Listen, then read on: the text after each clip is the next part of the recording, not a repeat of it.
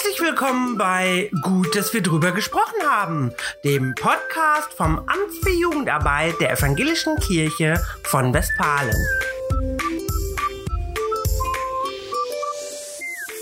Heute spreche ich mit Christian Weber über das Thema Kindesschutz, eine passende Online-Reihe dazu, ein Kirchengesetz und das große Thema sexualisierte Gewalt im digitalen Raum.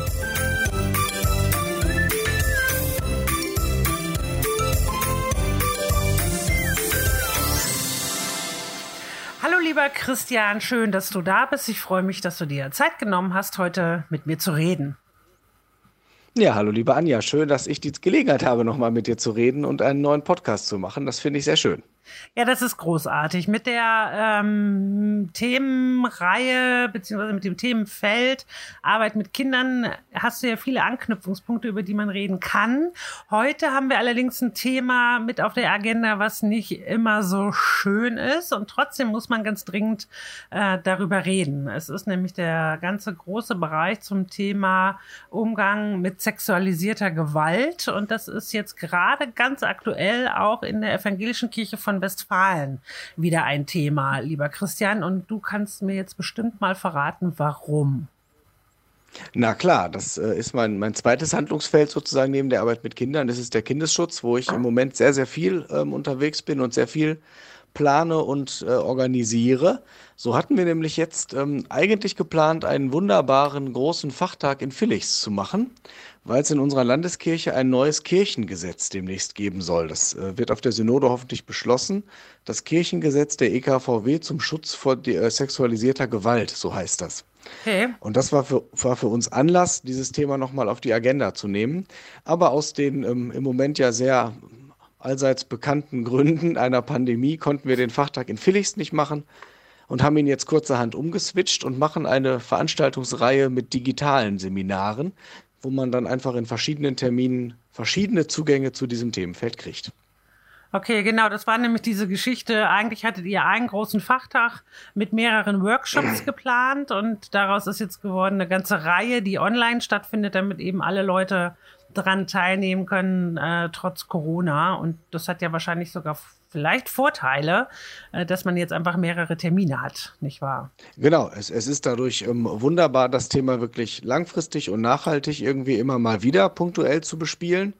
Das ist für uns intern im Amt, glaube ich, gut. Das ist aber auch äh, extern und insgesamt für, für alle, die daran teilnehmen wollen, gut. Dass es nicht nur ein Termin ist und wenn man da keine Zeit hat, hat man Pech gehabt und das ja. Thema ist vorbeigeflutscht, ja. sondern es bleibt halt länger auf der Agenda und man hat bei verschiedenen Gelegenheiten die Chance, teilzunehmen und dabei zu sein. Und wir haben jetzt die beiden großen Auftaktreferate sozusagen des äh, Fachtages, wie wir ihn geplant hatten, am ursprünglichen Termin dann halt digital auch gelassen. Okay. Und das, was in, in den Workshops stattgefunden hätte oder in den, in den Denkwerkstätten, da haben wir jetzt etliche von den Themen rausgegriffen und nehmen die einzeln jetzt in Einzelveranstaltungen dann nochmal uns bei Zoom zur Brust und werden dann damit ähm, ja, diese Themen auch noch vernünftig in großem Rahmen bespielen können. Und das hat ja den Vorteil, das könnte man nämlich beim realen Fachtag in Felix nicht. Man kann dann auch zwei oder drei Workshops besuchen, weil natürlich die Veranstaltungen nicht alle parallel liegen, sondern hübsch hintereinander. Ja, das ist, das ist wohl wahr. Also du sagst, die erste Veranstaltung hat jetzt ja äh, stattgefunden. Wie viele Leute waren online äh, mit dabei? Genau, wir waren so rund 80 Leute bei der Auftaktveranstaltung. Das fand ich ganz schön. Also es hat sich definitiv gelohnt, diesen diesen Switch zu machen von äh, analog zu digital. Ja, das ist super. Und du sagst, es gab eben diese zwei äh, Hauptreferate. Welche äh, waren das? Genau, das, das erste war natürlich ähm, letzten Endes auch der, der Grund, warum das Thema bei uns in der Kirche gerade sehr, sehr relevant ist. Strukturell, dass es inhaltlich ein immer relevantes Thema ist, ähm, ist, glaube ich, unbenommen sowieso schon seit längerem so. Ähm, das liegt eben an diesem Kirchengesetz und da war die bei uns in der Landeskirche beauftragte Kirchenrätin, Frau Fricke aus dem Landeskirchenamt, die war uns zugeschaltet und hat uns eben mal mitgenommen und hat mit uns in diesen Gesetzestext reingeguckt und dazu erläutert, was dieses Kirchengesetz zum Schutz vor sexualisierter Gewalt denn wirklich für uns konkret in der Arbeit für Auswirkungen hat. Und das Schöne ist, das hat auf allen Ebenen Auswirkungen. Es gibt niemanden, ähm, im ganzen großen Feld unserer Landeskirche, ähm, ja, für den dieses Gesetz nicht Geltung fände. Also jeder, der sich irgendwo engagiert, ist auf jeden Fall mit diesem Gesetz mitgemeint und jeder, der sich nicht engagiert, ist mitgeschützt. Und geschützt okay. sind auch die, die sich engagieren. Also mit Kirchengesetzen, klar, äh, man weiß, dass es die irgendwie gibt, aber so konkret, ähm, äh, was für Auswirkungen hat jetzt gerade dieses Gesetz zum Beispiel, also wirklich in seiner ganz praktischen Konsequenz für den Alltag, sage ich mal, in der Gemeinde? Kannst du uns da ein paar Beispiele nennen, was da geplant ist?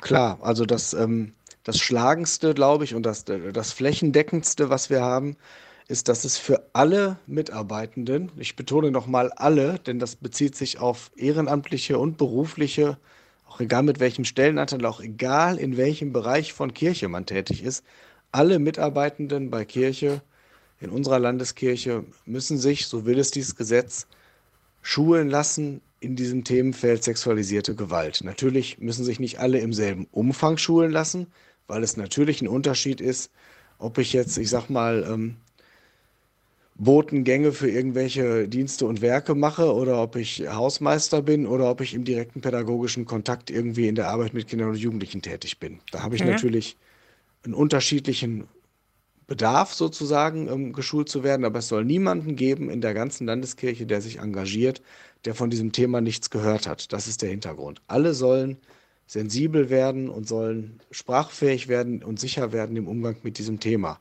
Okay. Und die Struktur kennen, die gilt und wissen, wenn mir was komisch vorkommt, wenn irgendwo mir was um die Ohren fliegt oder ich einen Verdacht habe oder, oder, oder, ja. dann weiß ich, was zu tun ist. Das ist ja schon ähm, ein ordentliches Brett, oder? Was da gebohrt werden soll. Also wenn wirklich jeder ähm, so eine Schulung kriegen soll, dann bedeutet das ja schon auch eine Menge äh, Aktionen im Vorfeld. Da sind die ähm, Schöpfer dieses Gesetzes auch bereit, tatsächlich äh, diese Konsequenzen dann zu tragen, also diesen Aufwand wirklich mhm. in der Praxis zu machen.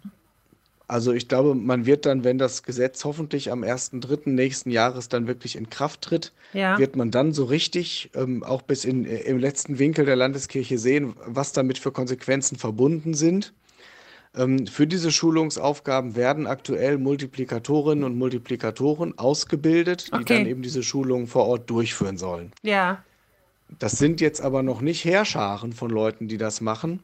Und ich glaube, wenn man dieses Brett effektiv nicht die nächsten 20 Jahre bohren möchte, sondern vielleicht in drei Jahren damit fertig sein möchte, erstmal oder dann nur noch die Leute, die neu anfangen, nachschulen muss, ähm, dann wird es da vielleicht noch, noch ein bisschen an Veränderungen in den Strukturen geben müssen. Aber das haben andere Leute zu entscheiden. Aber das ist zumindest meine Einschätzung, dass das Brett im Moment für das Werkzeug, mit dem wir es versuchen zu bohren, schon noch sehr dick ist. Okay. Aber erstmal finde ich es gut, sich dieses Ziel zu setzen und wirklich zu sagen, ey, wir wollen wirklich dass hier keiner rumläuft und Verantwortung trägt, der sagen kann, ich habe das nicht gewusst oder ich habe da keine Ahnung von oder geh mir damit weg, ich weiß gar nicht, was das soll oder wir brauchen das gar nicht. Ja. Die Zeiten sind vorbei und das wird schon ganz, ganz großen Kulturwandel bedeuten ähm, und ganz viel ändern. Und das finde ich alleine schon super. Okay, das ist jetzt nur ein Beispiel. Du hast gesagt, so ein Gesetz hat ja auch ähm, mehrere Aspekte immer. Das ist jetzt ein, ein Aspekt aus dem Gesetz. Was gehört noch dazu? Mhm, also die, die ähm, ja, relevantesten, zumindest für die breite Masse, äh, Sachen sind noch eins, das kommt uns im Jugendverband gar nicht so ungewöhnlich vor. Ähm, es geht um eine ganz klare, aber eben auch in allen Berufsgruppen, um äh, eine, die ganz klare Verpflichtung äh, der Einsichtnahme eines erweiterten Führungszeugnisses. Okay, ja. Ähm, also bevor man tätig wird, das kennen wir in pädagogischen Handlungsfeldern schon länger, dass, das, dass wir das vorlegen müssen, ist ganz normal, auch immer wieder aktualisieren müssen. Ähm, und das soll jetzt nochmal größer aufgelegt werden, eben wirklich um diese eine Masche in diesem ganzen Netz äh, wirklich eng zu ziehen und nicht mehr zu haben, dass jemand, der vielleicht schon einschlägig in so einer Richtung vorbestraft ist, dann bei uns plötzlich tätig wird und äh, wir das gar nicht wissen. Ja, verstehe. Mehr verhindert es natürlich auch nicht. Es ersetzt auch kein Konzept, aber ja. es ist zumindest Teil eines Konzeptes. Es stellt auch nicht alle unter Generalverdacht, sondern im Gegenteil, es erhöht einfach für alle die Sicherheit. So ist der, der Gedanke aus der Richtung ähm, ist es zu beleuchten. Ja. Das ist ja tatsächlich für die Jugendarbeit gar nicht äh, so außergewöhnlich. Da passiert das ja schon eine ganze Weile. Ähm, und ein paar andere Sachen sind in der Jugendarbeit ja auch schon immer Thema. Kannst du da noch mal kurz was zu sagen? Ähm, wenn du mir noch ein Stichwort sagst, was du meinst, mache ich das sofort. Ich hätte dir sonst noch was über Meldepflicht erzählt. Ähm, ja, machen wir gleich. Lassen Sie mal kurz. Ähm, ja. Also, weil es ist ja so, eben diese ähm, polizeilichen Führungszeugnisse müssen in der Jugendarbeit schon länger vorgelegt werden. Und wie lange ist das jetzt schon vereinbart, dass das passiert? Jedenfalls immer oh. bei Dingen, wo Übernachtung stattfindet, ne? Ja, bei Dingen, wo Übernachtung stattfindet, aber ähm, ich kenne es auch durchaus aus, aus meiner Praxis früher in Gemeinde auch ganz allgemein. Wer, wer mitarbeitet, äh, legt sowas vor. Mhm. Das äh, kenne ich ganz normal. Bei Übernachtungsaktionen und Freizeiten finde ich es absolut zwingend. Das ist auch schon länger so.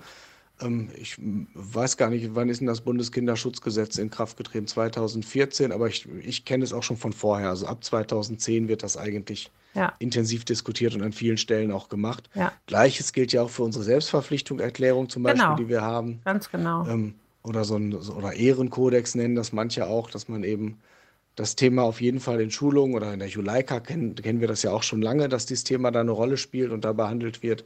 Und dass dann eben alle unterschreiben, hier, das ist unsere Verpflichtungserklärung. Wenn ich mich in der evangelischen Jugend von Westfalen engagiere, dann weiß ich das und das und das und ich engagiere mich dafür, das und das und das und das. also, ja. ähm, und dass eben klare Regeln eingehalten sind. Ich weiß um Nähe und Distanz Bescheid. Ich weiß, was, äh, was sexualisierte Gewalt ist. Ich weiß, dass ich zuständig bin, da auch hinzugucken und sensibel zu sein, ohne selber rumzuforschen und ja. Leute anzuklagen. Aber ich trage Verantwortung so und ja. dass das einfach klar ist. Und ich verpflichte mich, wirklich die Grenzen anderer zu achten und auf meine eigenen auch zu achten und die auch deutlich zu machen. Ja. Also ich weiß, dass diese Selbstverpflichtungserklärung, ich glaube schon seit 2013 ähm, Standard ist in der evangelischen Jugend von Westfalen. Also insofern Bestimmt, ist es ja. ähm, wirklich da schon lang, lang Thema. Gut, an der Stelle jetzt nochmal zurück. Du sagtest als weitere Konsequenz für dieses Gesetz, weil ich dich ja genau danach gefragt habe, ähm, Meldefristen war jetzt noch dein Stichwort. Was heißt das genau? Genau, es gibt äh, zukünftig, ähm, wenn es beschlossen wird, eine Meldepflicht. Das heißt, wenn ähm, in meiner Kirchengemeinde oder in, in meinem CVM irgendwo in, in meinem Bereich ist, äh, ich was mitbekomme, da wird mir was mitgeteilt, es gibt einen Verdachtsfall, eine Beschuldigung, ähm, dann behalte ich das nicht einfach nur für mich und versuche auch nicht nur mein eigenes Netzwerk vor Ort zu aktivieren, sondern es ist völlig klar, ab dem Moment, wo das so ist, bin ich verpflichtet, die Fachstelle im Landeskirchenamt und die Fachstelle der Diakonie mit ins Boot zu nehmen. Und das ist nicht, weil die dann da gerne reinregieren und die Kontrolle haben wollen, sondern weil die einfach unglaublich kompetent und gut damit arbeiten. Mhm. Und weil die eben dann alle Fälle, die es eben in der Breite der Landeskirche gibt, dann bündeln können, aber eben wirklich sich in alle Fälle dann reingeben und dann mit den Leuten vor Ort gemeinsam gucken, wie gehen wir jetzt äh, klug vor, wie äh, werden die Interessen der Betroffenen gewahrt, welche, ja, welche Fürsorgepflichten haben wir vielleicht auch einem äh, Menschen unter Verdacht gegenüber. Ja. Wie können wir als erstes Schutz herstellen? Wie kriegen wir das hin, dass uns nicht die ganze Gemeinde jetzt um die Ohren fliegt, sondern dass wir die Sache ja. so bearbeiten, dass auch andere, die nicht unmittelbar von dieser Angelegenheit betroffen sind, aber vielleicht eben mittelbar sich trotzdem betroffen fühlen. Wie kriegen wir das hin, dass, dass die sich auch immer noch zu Hause fühlen in ihrer Kirchengemeinde und nicht das ganze System gesprengt wird? Und das ja. wird dann wirklich klug abgewogen und wirklich mit viel Expertise beleuchtet. Ähm, das klingt von daher, ja, auch wenn es keine mhm. Pflicht gibt, kann ich jedem nur empfehlen, sich da wirklich an die Stellen, die wir haben, zu wenden. Also die FUFs zum Beispiel, die Fachstelle für den Umgang mit Verletzungen der, Sexuali äh, der sexuellen äh, Selbstbestimmung, Entschuldigung, ähm, oder ans Landes äh, Landeskirchenamt, an Frau Fricke, weil die wirklich, ja, die sind einfach kompetent im Thema und auch kompetent in Kirche und machen das alles nicht zum ersten Mal. Und die meisten, die so einen Fall bearbeiten oder so einen Verdachtsfall bearbeiten, die machen das zum ersten Mal. Ja. Und da tut es gut, Erfahrung an der Seite zu haben. Ich wollte gerade sagen, das klingt ja, ähm, ich meine, Meldefristen, das klingt nach so einem formalen Akt, aber es ist ja ähm, in erster Linie, so wie sich das für mich anhört, eine unglaublich große Hilfe und eine Erleichterung, äh, mit diesem Drama dann nicht alleine dazustehen, ja, sondern zu sagen, ich kann kompetente Hilfe in Anspruch nehmen, äh, dass es für alle Beteiligten äh, einfach eine, ein, ja, eine bessere Form findet und einen besseren Verlauf. Also, weil es sind, glaube ich, viele Fälle bekannt, ähm, das habe ich so auf dem Fachtag so gehört, äh, wo manche Abläufe und auch der Umgang ähm, mit den Opfern also so unterirdisch ist, dass man denkt, das darf so eigentlich nicht mehr passieren. Und da müssen wir einfach besser werden Ähm, das habe ich da in einem Vortrag mhm. von der zweiten Referentin gehört. Und das wäre ja genau der Punkt, dass man sagt, also man, man hat da Spezialisten, die ansprechbar sind, die Ahnung haben und die einen auch durch sowas mit durchführen und an die Hand nehmen und einem auch viele Sachen abnehmen. Also nicht absehen im abnehmen im Sinne, man ist aus jeglicher Verantwortung raus, so nicht, aber äh, die einfach durch ihre Kompetenz ähm, auch Entscheidungen empfehlen können oder Sachen in die Hand genau. nehmen. Genau, das, äh, es, es führt zur Entlastung und das eben wirklich durch das, dieses Gesetz dann eben wirklich flächendeckend auch für eine strukturelle Vergleichbarkeit ja. überall, dass es einfach auch an allen Orten gleich geregelt ist. Ja. Und ein wichtiger Schritt, das geht in eine ähnliche Richtung, deswegen passt es gerade ganz gut, ja. ähm, der damit reinspielt. Ähm, es braucht auch absolut laut Gesetz jede Gemeinde und jede Organisation dann zukünftig ein Schutzkonzept. Das okay. ist zu erarbeiten. Ja ähm, eben oft auch zusammen mit einer Fachberatungsstelle und aus einem Konzept, wo wirklich deutlich daraus hervorgeht, ähm, wie verfahren wir im Fall des Falles ähm, und welche Regeln greifen dann einfach, also dass man dann gar nicht dann erst anfängt zu überlegen, was mache ich denn jetzt, sondern dass ich das alles in der Schublade schon habe. Ja. Ähm, und vor allem aber auch, ähm, wie gehen wir denn miteinander um, welche Regeln haben wir, welche ja, welche Kultur äh, des Miteinanders äh, gibt es bei uns? Wie achtsam sind wir im Umgang? Wie grenzwahrend sind wir? Wie fehlerfreundlich? All solche Sachen. Ja. Wo sind bei uns die, äh, die Machtzentralen? Wer hat Macht? Wer setzt sie wie ein? Wie bewusst ist das? Wer reflektiert das? Wer begleitet das? All solche Fragen spielen da eine Rolle und da okay. werden wirklich alle Gemeinden und Einrichtungen durch dieses Gesetz jetzt auch in die Pflicht genommen, sofern sie es noch nicht gemacht haben. Einige haben das nämlich auch schon gemacht so ein Schutzkonzept in, den nächsten, in der nächsten Zeit, möglichst zeitnah natürlich zu erarbeiten. Und das, das klingt auch jetzt auch nicht gerade wie äh, so ein Kaffeekränzchen, so ein Schutzkonzept ähm, zu erstellen. Nee, vor allem, das, das ist das, was man auch nicht, nicht denken darf. Man erstellt das nicht und ist dann damit für die nächsten 30 Jahre damit fertig, sondern man erstellt okay. das und Teil des Schutzkonzeptes ist es, dass man das auch immer wieder auf den Tisch nimmt und auch mit natürlich mit neuen Kolleginnen und Kollegen bespricht, die in, äh, ja, und, und die irgendwie unterrichtet, wie das alles funktioniert, dass, das, dass die auch handlungsfähig sind. Und dass man natürlich auch nachjustiert, wenn man irgendwo merkt, er an der oder der Stelle merken wir jetzt, passt das gar nicht mehr. Oder man hatte vielleicht sogar einen Interventionsfall, hat was, äh, hat in dem Themenfeld irgendwie äh, wirklich äh, was bearbeitet und merkt dann, ja, unser Konzept hat uns schon geholfen, aber an der oder an der Stelle merken wir jetzt, das, das haben wir uns theoretisch so gedacht, aber das hat in der Praxis gar nicht funktioniert dann wird das natürlich überarbeitet und nochmal geändert. Das ist durchaus, also das ganze Gesetz und alle Folgen sind schon ja ein Kulturwandel in unserer Kirche, aber eben einer, der finde ich wirklich sehr nötig und, und sehr vernünftig ist, weil er eben großen Schutz bietet für Menschen, die einfach un unseren Schutz brauchen. Und ja. wer meint, es gäbe solche Fälle bei uns nicht in der Kirche, dem sei deutlich gesagt, das ist ein Irrtum. Natürlich findet auch bei uns, auch in der evangelischen Jugend, findet sexualisierte Gewalt statt. In verschiedensten Formen und Ausprägungen. Das muss ja nicht immer gleich die, die allerschrecklichste Form sein, an die wir sofort denken. Das ja. fängt ja schon viel niedrigschwelliger an. Aber auch intensivere und auch wirklich ähm, furchtbare Taten finden natürlich auch in der evangelischen Jugend und auch im Rahmen der Kirche statt, das, wie das in der ganzen Gesellschaft ist. Ja. So, und, und wenn wir da dazu beitragen können, dass das weniger wird, dann äh, ja, wäre doch schon ganz, ganz viel Gutes gewonnen. Auf jeden Fall, das ist gar keine Frage und ich ähm, bin auch beeindruckt, ähm, mit welcher Konsequenz dieses Gesetz jetzt sozusagen an den Start geht. Also du hast es vorhin gesagt, es muss erst noch auf der Synode verabschiedet werden. Gibt es denn da Zweifel, dass das verabschiedet wird oder Bedenken oder geht man davon aus, dass das glatt durchgeht? Also ich bin jetzt ja nicht in der Synode und habe jetzt auch nicht viele Rückmeldungen bekommen von dem Stellungnahmeverfahren, was ja stattgefunden hat schon. Also das Gesetz ist ja schon äh, durch die Landeskirche äh, ja. gegangen mit der Bitte, Stellung zu nehmen und Rückfragen zu stellen, Anregungen zu liefern. Davon, das weiß ich, wurden einige Anregungen auch schon eingearbeitet, sodass der Text jetzt nicht mehr ganz so ist, wie wir ihn im Frühjahr diesen Jahres gesehen haben. Ja. Ähm, ich glaube aber schon, dass wir alle davon ausgehen, dass dieses Gesetz auch beschlossen wird, zumal das auch, ähm, ja, auch keine, keine zwingende Vorgabe, aber eine, eine sehr deutliche Empfehlung der EKD ist, also unserer Bundeskirche, ähm, der Evangelischen Kirche in Deutschland, die eben auch ein fast gleichlautendes Gesetz, nur da heißt es ein, eine Gewaltschutzrichtlinie, da ist es eben kein Gesetz, sondern eine Aha, Richtlinie, okay. ähm, äh, auch schon verabschiedet hat und an dieser Richtlinie der EKD hat eben auch aus unserer äh, Rechtsabteilung im Landeskirchenamt auch äh, Landeskirchenrätin Frau Roth auch mitgearbeitet und hat eben parallel das Gesetz mit unserer, für unsere Landeskirche und eben auch zusammen mit der Rheinischen Kirche und auch der Lippischen Kirche, die haben da alle eng zusammengearbeitet, um da eben auch eine Linie reinzukriegen. Und auch die EKD möchte wirklich EKD-weit durch alle Gliedkirchen durch eine möglichst einheitliche und sehr vergleichbare Struktur ja, gerne ähm, implementiert wissen. Die haben halt nur nicht die, äh, die Durchgriffskraft, das einfach von oben zu beschließen. So funktioniert unsere Kirche halt nicht.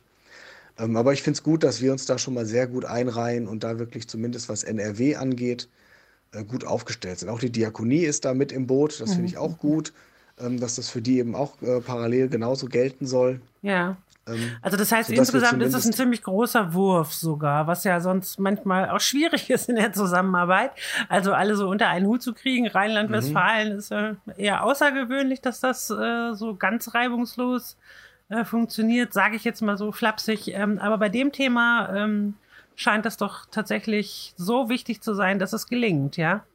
Bei dem Thema ähm, sieht es gerade ganz gut so aus, als ob das äh, gelingen kann, genau. Und es ist, ähm, ja, letzten Endes haben das, glaube ich, alle gesehen. In, ungefähr im, im Jahr 2010 war es, glaube ich, wo die ersten größeren Fälle in der evangelischen Kirche insgesamt in Deutschland irgendwie ähm, hochkamen und durch die Medien gingen und wo auch dann in, in der Nordkirche die, die Hamburger Bischöfin dann auch ihren Hut nehmen musste im, im Zuge dieser ganzen Aufarbeitung und, äh, und Klärungsgeschichten. Oh, okay. und, und ihre Nachfolgerin, Bischöfin Frau Fers, ähm, hat dann eben da sehr, sehr schnell in der Nordkirche schon sich sehr stark gemacht, dass da verbindliche Strukturen auch schon länger gelten. Da gibt es ein Kirchengesetz schon länger. Die waren die ersten, die das gemacht haben und die auch eine Struktur mit einer wirklich ja, mit einer landeskirchlichen Stelle, die zuständig ist und so installiert haben. Ja.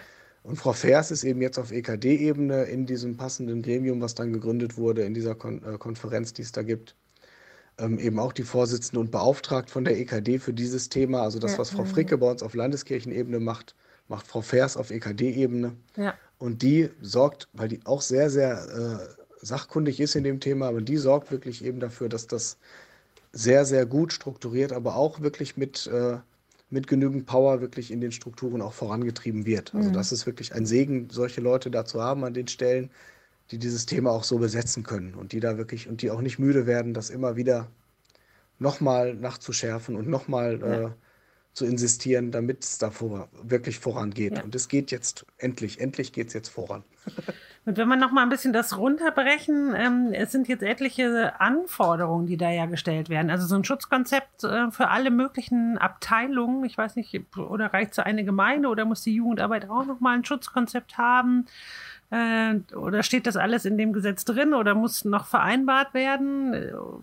Also auf jeden Fall klingt das ja danach, dass mindestens die Leute, die irgendwie in der Leitungsposition ähm, sind, dann auf jeden Fall noch mal dran sind, ja, und da richtig ähm, was liefern müssen. Ähm, und grundsätzlich, wenn du sagst, also es wird stärker darauf hingewiesen, mehr Sensibilität zu zeigen, also man muss ja einfach auch an die Informationen drankommen. Das ist ja letztendlich auch der Grund, warum dieser Fachtag stattgefunden hat, um nochmal darauf aufmerksam zu machen und Hilfestellungen auch zu geben. Und nachdem du ja gesagt hast, die einzelnen Workshops, die es eigentlich gegeben hätte, sind jetzt einzelne Online-Veranstaltungen. Sag uns doch jetzt nochmal so gegen Ende unseres Gesprächs. Was kommt da jetzt noch alles und äh, wofür kann man sich jetzt noch konkret anmelden?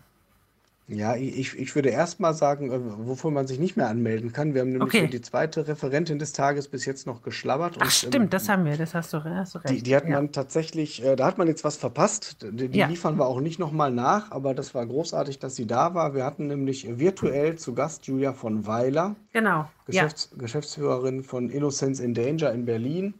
War in letzter Zeit auch häufiger irgendwie in, im, im Fernsehen und auch im Internet sehr präsent. Ähm, und das ist auch genau deren Thema. Innocence in Danger arbeitet schwerpunktmäßig zu dem Thema ähm, Tatort Internet oder Schutz äh, im Digital. Ja. Ähm, und da wurden wir sehr, sehr gut mitgenommen durch dieses Thema und haben ähm, mit Julia von Weiler eine Referentin gehabt, die da nicht nur wahnsinnig kompetent ist, sondern die das auch sehr, sehr zugänglich gemacht hat, finde ich, und die das auch sehr äh, erfreulich wenig moralisierend gemacht hat. Das war eben nicht, man darf das alles nicht oder so, sondern bei einem Video, was sie uns gezeigt hat, wo es irgendwie um äh, ein Videochat ging, wo dann irgendwie ein, ein, niederländisches Video, das ist auch schon ein älteres Video, wo dann irgendwie zwei Jugendliche vor der Kamera irgendwie sich äh, ein bisschen Einblicke unter ihre Kleidung gewähren und dann nachher am, am, Tisch sitzen und feststellen, dass sie Bruder und Schwester waren, was sie aber ja im Internet nicht sehen konnten und was sie halt gemerkt haben, weil sie ja, äh, das T-Shirt erkannt haben. Okay. Ähm, denn ihre Gesichter haben sie nicht gezeigt und da war halt dann äh, der, äh, der passende Kommentar von Jürgen von Weiler dazu, wenn man das mit Jugendlichen bespricht, ist es eben nicht clever zu sagen, lass das lieber ganz sein, sondern vielleicht, wenn du dir schon über deine Sicherheit Gedanken machst und vielleicht dein Gesicht nicht zeigst, dann überleg auch, wie du deine Sicherheit noch besser herstellen kannst. Zieh dir halt ein weißes T-Shirt an, das hat jeder. Oder wie auch immer, ähm, ne, hab nichts im Hintergrund, was auf dich schließen lässt wenn du es denn unbedingt ausprobieren musst und möchtest. Und wenn du es gar nicht richtig möchtest und ein schlechtes Gefühl hast, dann komm gerne zu dem Ergebnis, dass du es auch ganz sein lässt. Ja. Aber das finde ich auch wichtig, da ähm, nicht zu sagen, das darf alles nicht sein, ja. sondern wirklich sagen, das ist ein Teil unserer Realität. Und wenn wir einfach sagen, lass das einfach bleiben, damit sind wir raus aus, dem, raus aus der Debatte. Dann spricht auch keiner mit uns über solche Themen. Ja, ich glaube, da kommt das, das, das ganze große Thema Medienkompetenz, ne, kommt da ja mit ins Spiel, was ja auch für die evangelische Jugend seit all den Jahren immer schon äh, wichtig ist, aber auch deutlich zu merken, dass es gerade in, in dem Hinblick auch eine unglaublich große Rolle spielt, ne, und nicht, De definitiv, dass man da eben auch nicht nachlassen darf, äh, aus ganz unterschiedlichen Gründen, ne, also. Absolut richtig, mhm. zumal es gerade über das Internet natürlich ähm, für Täterinnen und Täter ganz, ganz andere Möglichkeiten gibt, an äh, Kinder und Jugendliche ranzukommen, sage ich jetzt mal ein bisschen salopp. Ja. Ähm, weil es eben ähm, über verschiedene äh, ja, soziale Plattformen, aber auch über viele Online-Games zum Beispiel, die irgendeine Chat-Funktion haben, äh, gibt es Möglichkeiten, sich an Kinder ranzuschmeißen. Cyber-Grooming ist ja. da das Stichwort. Ähm, und das, das perfide ist, was man sich ja auch oft gar nicht so klar macht, also ich bin selber ja auch Papa, das ist auch ein Gedanke, der mich wirklich umtreibt denn wenn mein Kind in seinem eigenen Zimmer sitzt, dann wäre nicht das Kind in absoluter Sicherheit. Ja. Das ist aber, aber wenn das Kind ein internetfähiges Endgerät in der Hand hat, ähm, eine trügerische Sicherheit. Das muss eben nicht, nicht so sein, dass das Kind in Sicherheit ist. Das ist eben durchaus denkbar, dass das Kind mit jemandem dann übers Internet in Kontakt ist, wo ich denke, ach, den Kontakt hätte ich eigentlich äh, lieber vermieden für dich. Ja. So, und das ist wichtig, dass wir das lernen, dass eben, dass wir im Kontakt sind mit unseren Kindern, dass wir ja da wirklich wissen, ähm, ja, was machen die und, und sie bestärken, wirklich in, in, ja, auf sich gut zu achten und das auch zu lernen und sie auch aufmerksam zu machen auf, auf Gefahren, das auch zum Thema zu machen und zu sagen, ja, das kann sein, dass, äh, dass dieser User für dich wie ein 13-jähriges Mädchen aussieht, aber du weißt das gar nicht. Ja. Denn du kennst ihn gar nicht. Das kann auch ein 45-jähriger Mann sein, der sich halt nur so ausgibt, als ob. Ja, den Vortrag ähm, von der ähm, Frau von Weiler, den habe ich auch mitgehört und was mir noch sehr in, in, im, im Gedächtnis geblieben ist, äh, ist, dass sie sagte, wir müssen definitiv einfach mehr über das Thema reden. Und wir müssen, damit das gelingen kann, auch grundsätzlich so ein bisschen mehr über Sexualität reden, auch in Kirche und auch mhm. im Kindergottesdienst, sagte sie, und auch eben mhm. in der Pfadfindergruppe, also wirklich in allen Gruppen, die da sind. Ähm, das ist natürlich ein, äh, ja, ein äh, ähm, interessanter Wunsch sozusagen, das stärker zum Thema zu machen. Und man muss sich vielleicht überlegen, ob es immer so passt oder nicht. Auf der anderen Seite gibt es ja auch immer viele Anknüpfungspunkte. Und ich weiß, dass ihr ähm, eine Referentin noch mit habt in dieser ganzen Reihe von Veranstaltungen, wo das Thema Sexualpädagogik nochmal besonders aufgenommen wird. Und das ist dann natürlich gerade auch für die ganzen äh, pädagogischen Fachkräfte äh, mhm. unter diesem Aspekt nochmal wieder ein ganz neues Bild eigentlich, sich mit dem Thema auseinanderzusetzen. Ne? Genau, wir haben ja äh, dankenswerterweise bei uns im Amt, im äh, Referentinnen-Team des Diakonischen Jahres mit Janina Gruß eine ausgebildete Sexualpädagogin. Ja. Ähm, und die konnten wir gewinnen, eben einen Tag auch, sogar online einen Vormittag im Januar mit uns äh, zu machen zum Thema sexualpädagogische Konzepte in der Arbeit mit Kindern und Jugendlichen, ja. wo man dann eben wirklich ja, Input bekommen kann, wirklich, wie kriege ich das denn hin in meiner Kindergruppe, in, auch in meinem Kindergottesdienst vielleicht sexualpädagogische Akzente zu setzen, wie kriege ich das denn hin, im ganz normalen Alltagsgeschäft eine kompetente Ansprechperson für Fragen von Sexualität zu sein, aber ähm, auch von, von äh, ja, Geschlechterdiversität und von allem, was damit zusammenhängt. Ja.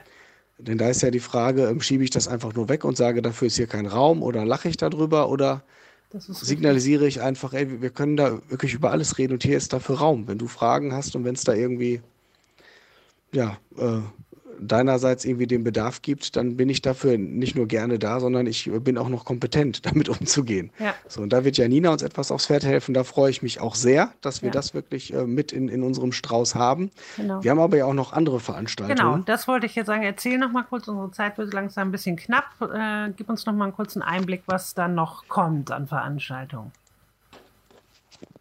Ja, das nächste, ich weiß ja nicht genau, wann der Podcast jetzt online geht, aber das nächste von heute ausgeguckt äh, ist ja. am 30.09. Ja. Äh, da ist die Überschrift, wenn die Zeit nicht alle Wunden heilt. Und da geht es um Grundlagen der Traumapädagogik und der Traumaberatung. Auch da haben wir ja dankenswerterweise die Kompetenz bei uns direkt im Amt äh, zum Abpflücken sozusagen, Sabine Hauptscherer, ja. die ja auch eine Weiterbildung zum Thema Traumapädagogik durchführt und leitet die nimmt sich da drei Stunden vormittags Zeit, ähm, um wirklich Grundlagen zu legen. Mehr ist da nicht drin, sagte sie auch, auch selber. Das ist ja. wichtig. Man kriegt, man schnuppert halt mal so rein, aber kann eben trotzdem was mitnehmen, was die grundsätzliche Haltung, also auch da geht es wieder um Haltung. Ähm, also alleine wenn ich weiß, da sitzen mit hoher Wahrscheinlichkeit traumatisierte Kinder bei mir mit in der Gruppe, ja. weil wir pro Schulklasse äh, nach Expertenschätzungen davon ausgehen, dass wir ein bis zwei Kinder haben. Ja. Das heißt, die haben wir eben äh, in der Pfadfindergruppe, im Kindergottesdienst, in der Jungschar, überall. In, und bei unseren Ehrenamtlichen, wir haben es überall mit Betroffenen zu tun. Wir kennen mit hoher Wahrscheinlichkeit auch Täterinnen und Täter, ohne das zu wissen. Mhm. Ähm, aber wie gehen wir damit um? Dass wir, äh, wenn wir wissen, da sind Menschen, die sind traumatisiert oder wenn ein Kind sich dann ähm, rahmensprengend verhält, sage ich mal, ja. und, und an jeder Wand wackelt, muss, das, muss ich das vielleicht nicht immer nur auf mich beziehen, sondern kann eben auch wirklich ja, einfach eine andere Haltung haben und sagen, ich gebe dem irgendwie Raum und ich versuche mal, dich da abzuholen, ja. wo ich dich eben abholen kann. Also, so, darum wird es ein ja, ganz bisschen gehen an dem Termin. Das ist ganz gut. Also gerade mit Sabine, seitdem ich Sabine kenne, habe ich da meine Haltung auch ein bisschen geändert. Für mich war sonst vorher immer alles, was mit Trauma zu tun hat, so, oh, oh, das muss man mal besser den Experten überlassen. Ähm, das ist gefährlich, so da äh, sich dran zu wagen. Und äh, seitdem ich Sabine kenne, ist es für mich jetzt eher so, dass ich weiß, es gibt eben auch wirklich viele Möglichkeiten, gerade in der pädagogischen Arbeit und in den ähm, Tag für Tag Begegnungen, die man auch mit Kindern und Jugendlichen in unserer Arbeit so hat, wo es schon möglich ist, da sehr wertvolle ähm, Anknüpfungspunkte zu bieten oder eben auch Sicherheit äh, zu vermitteln auf äh, eine ganz bestimmte Art und Weise. Also das fand ich da nochmal sehr hilfreich und kann das mhm. wirklich auch jedem empfehlen. Ähm, grundsätzlich dieses Thema da zu beackern, aber in dem Kontext trifft es natürlich auch ähm, nochmal deutlich zu. Ja, sehr schön. So, was ist dann genau. das nächste? Das nächste ist dann ungefähr einen Monat später, am 29.10. Da haben ja. wir eingeladen Vera Sadowski. Die ist selbstständig. Äh, die äh, Homepage heißt sicherlich.de, also sicher-l-ich.de. Ja. Ähm, da kann man sich, wenn man vorab sich schon schlau machen möchte, sich auch über Frau Sadowski schon was angucken. Die ähm, ist freiberuflich tätig und unterstützt Institutionen dabei, Schutzkonzepte zu erstellen. Also ah, die okay. ist Fachkraft in, äh, in diesem Themenfeld sexualisierte Gewalt. Ja. Und ähm, hat auch schon, wie ich auch weiß, zum Beispiel im Kirchenkreis in Dortmund, irgendwie da mit der evangelischen Jugend auch schon ein Schutzkonzept erarbeitet. Okay. Ähm, und die kommt und erzählt uns dann was, was dann ja, wenn wir nochmal uns an das Gesetz erinnern, ab nächstem Jahr auch verpflichtend wird, Schutzkonzepte zu erstellen. Und sie erzählt uns ein bisschen dazu, wie man das denn machen kann und was da so bedenkenswert ist. Okay, also 29.10. wichtiger Termin für alle, die Schutzkonzepte erstellen müssen. Da gibt es konkrete Hilfe genau. äh, und genau. Unterstützung. Genau. Ruhig ja. erstmal anmelden, wenn es den Rahmen sprengt, dann sagen ja. wir Bescheid. Oder mindestens jemand hinschicken, der mit zuhört. Ja, genau. Ja, alles genau, klar. am liebsten natürlich die Leitung hinschicken, denn das Erstellen der Schutzkonzepte ist natürlich eine Leitungsaufgabe. Ja. Okay, lassen wir uns überraschen, wie das läuft. Ähm, gut, der nächste Termin ist der 17.11., wenn ich das richtig sehe. Da geht es nochmal so speziell um Jugendmedienschutz. Das äh, trifft natürlich viele Punkte, von denen die Julia von Weiler ja, auch schon mit angesprochen hat. Da knüpfen wir da wieder an. Und da ist unser Kollege, der Leo Kressner, unser Medienpädagoge, äh, mit am Werk und wird dann nochmal Informationen aufbereiten und weitergeben. Genau, das, so ist es. Mhm. Ähm, es ist ja schön, die Kompetenz, die wir im Amt haben, dann auch wirklich bei solchen Veranstaltungen zu nutzen, finde ich. Das äh, ist einfach, einfach gut. Definitiv. Und klug, das zu tun. Ja. Und Leo wird halt noch einen eigenen Akzent setzen, natürlich, aber vielleicht auch sogar eine gute Gelegenheit für alle, die jetzt den Auftakt verpasst haben und Julia von Weiler leider nicht gehört haben ja. und nicht gesehen und erlebt haben, ähm, da dann wirklich zumindest äh, in etwas anderer Form zu diesem Thema nochmal einen Zugang zu kriegen. Ja, also, und Leo setzt da ähm, den Akzent schon wirklich stark darauf, also nochmal stärker aufs äh, pädagogische Handeln bezogen. Also was kann ich denn tun, damit Kinder und Jugendliche medienkompetent werden und, und, sich, äh, und sich sicher im Netz bewegen? Ja. So. Das, das ist da eher, es ist, ist, äh, ein bisschen spezieller und weniger generalisiert. Ja. So, und dann haben wir am 2.12., wenn ich das hier richtig lese, nochmal eine Veranstaltung, die auch für Pfarrer sehr interessant sein wird. Ähm, wie alle anderen Veranstaltungen natürlich auch, aber da, glaube ich, werden manche nochmal deutlich aufhorchen. Äh, mhm, das, genau, genau, wie heißt da ist, das? Da ist unsere äh, Kirchenrätin Daniela Fricke nochmal dran und äh, ja. das Seminar nennt sich Klarheit hilft. Vertraulichkeit, Verschwiegenheit und Seelsorgegeheimnis in Bezug auf sexualisierte Gewalt. Das ist nämlich nicht so, dass ähm, wir alle einfach äh, einem Seelsorgegeheimnis unterliegen würden oder alles, was man uns erzählt. Das, da hängen bestimmte Voraussetzungen dran. Und nur das Seelsorgegeheimnis ist eben unverbrüchlich und vor Gesetz haltbar. Ja. Äh, vor Gericht, Entschuldigung, vor Gericht haltbar. Und deswegen ähm, ist es wichtig, deswegen Klarheit hilft. Es ist wichtig, welche Berufsgruppe hat denn was? Ja. Und mit welchem, mit welchem Kenntnisstand gehe ich denn in ein betroffenen Gespräch zum Beispiel rein? Ja. Ähm, ja klar, also damit ich da nichts Falsches verspreche. Das stimmt wirklich, eine Klarheit hilft. Also wenn ich weiß, wie die Lage ist, äh, ist man schon mal deutlich besser äh, dran und weiß dann auch wirklich Bescheid, also ne, was, äh, was Sache ist. Das ist sicherlich hilfreich.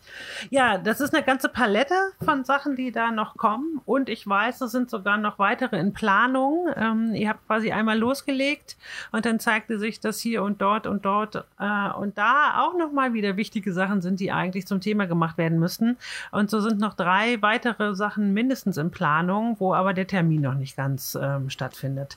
Da genau, jetzt, wir, ähm, um wir, sich zu informieren, welche das genau sind. Das ähm, möchte ich unbedingt ähm, ja. äh, dazu noch was sagen, weil nämlich okay. zwei davon auch auf jeden Fall eine Instanz in unserer Landeskirche betreffen, die man auf keinen Fall äh, nicht auf dem Schirm haben darf. Gut, wir haben zwei Termine geplant mit Birgit Pfeiffer von der FUFS, die ich eben schon mal erwähnt habe. Und Frau Pfeiffer ist eine unglaublich kompetente und versierte Kollegin in diesem Handlungsfeld. Ja.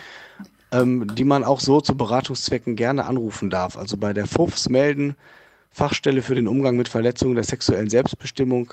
Ähm, die sitzen, äh, sind angesiedelt in der Diakonie, sind aber für die Landeskirche eben genauso zuständig. Also da auf jeden Fall, die möchte gerne zwei Termine machen. Nur die Termine sind noch nicht terminlich äh, gesetzt, die Themen stehen aber schon. Und okay. ich warte auch noch auf eine Rückmeldung in, in Geduld ähm, äh, auf unseren Landeskirchenrat Herrn Juhl, auch ein Jurist aus dem Landeskirchenamt, der ja. was über Dienst- und arbeitsrechtliche Konsequenzen in diesem, in diesem Themenkomplex machen wollte. Der okay. das auch sehr, sehr charmant und, äh, und gut macht und da eben auch viel Erfahrung hat. Ja. Gerade auch das für Leute, die Leitungsverantwortung haben, sicherlich nochmal ganz besonders interessant. Okay, ja, ich sehe ein, gut, dass du nochmal äh, explizit darauf hingewiesen hast. Man findet diese Informationen. So, jetzt müssen wir nochmal gucken, ne, wie man äh, einen Ort benennt, wo das alles zu finden ist. Auf der Homepage vom Amt für Jugendarbeit, da gibt es unter den Handlungsfeldern einen Reiter, äh, da steht dann Kinder- und Jugendschutz, heißt der, glaube ich, ne? Mhm. Genau. Da sind auch nochmal ähm, deine Kontaktdaten zu finden und die Kontaktdaten von dem Thorsten Schlüter, der ja äh, auch im Amt bei uns dafür zuständig ist und sogar auch von dem Björn Langert. Wir haben sogar drei Experten sozusagen im Amt äh, und dort sind die relevanten Informationen zu finden. Unter dem Reiter ist auch der Artikel zu finden von dem Fachtag, ähm, wo die Julia von Weiler gesprochen hat und das Kirchengesetz erläutert wurde.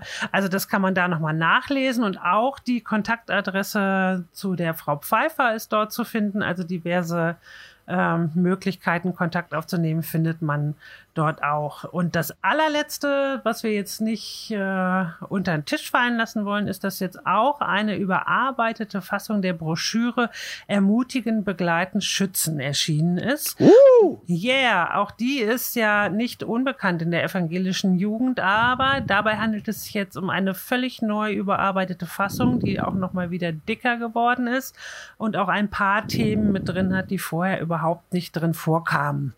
Möchtest du dazu auch noch zwei Sätze sagen, Christian? Ich kann dazu noch zwei Sätze sagen, denn da stehen natürlich Dinge drin. Ähm, ja, deswegen haben wir es ja neu aufgelegt, die jetzt neu sind. Eben dieser ganze Bereich, was wir mit Julia von Weiler auf dem Fachtag auch hatten. Tatort Internet, so nenne ich das mal jetzt ja. äh, mit Überschrift. Das haben wir in, äh, an ganz vielen Stellen in der Broschüre mit eingearbeitet. Das ist eben auch kein extra Kapitel, sondern das ist wirklich in allen Kapiteln ergänzt, weil es eben auch einfach ein Flächenthema ist und man mhm. das gar nicht irgendwie auf ein Kapitel begrenzen kann. Und Schutzkonzepte waren damals ähm, zwar schon so gerade so im Werden, als 2013 die letzte ähm, Textfassung gefasst wurde. Aber auch da haben wir jetzt nochmal viel intensiver ein ganzes Kapitel sogar ähm, dazu gemacht, haben den ganzen rechtlichen Hintergrund neu bearbeitet, weil da auch sich rechtlich einiges verändert hat, ja. sodass das Ding wirklich jetzt auf einem ganz guten aktuellen Stand schon mal ist. Zumal wir ja auch das neue Kirchengesetz auch hier und da schon mit erwähnt haben, in der Hoffnung und Voraussicht, dass das ja jetzt, also in Rheinland haben sie es schon beschlossen und dass es bei uns eben dann auch demnächst beschlossen wird und dann nächstes Jahr im Frühjahr in Kraft tritt.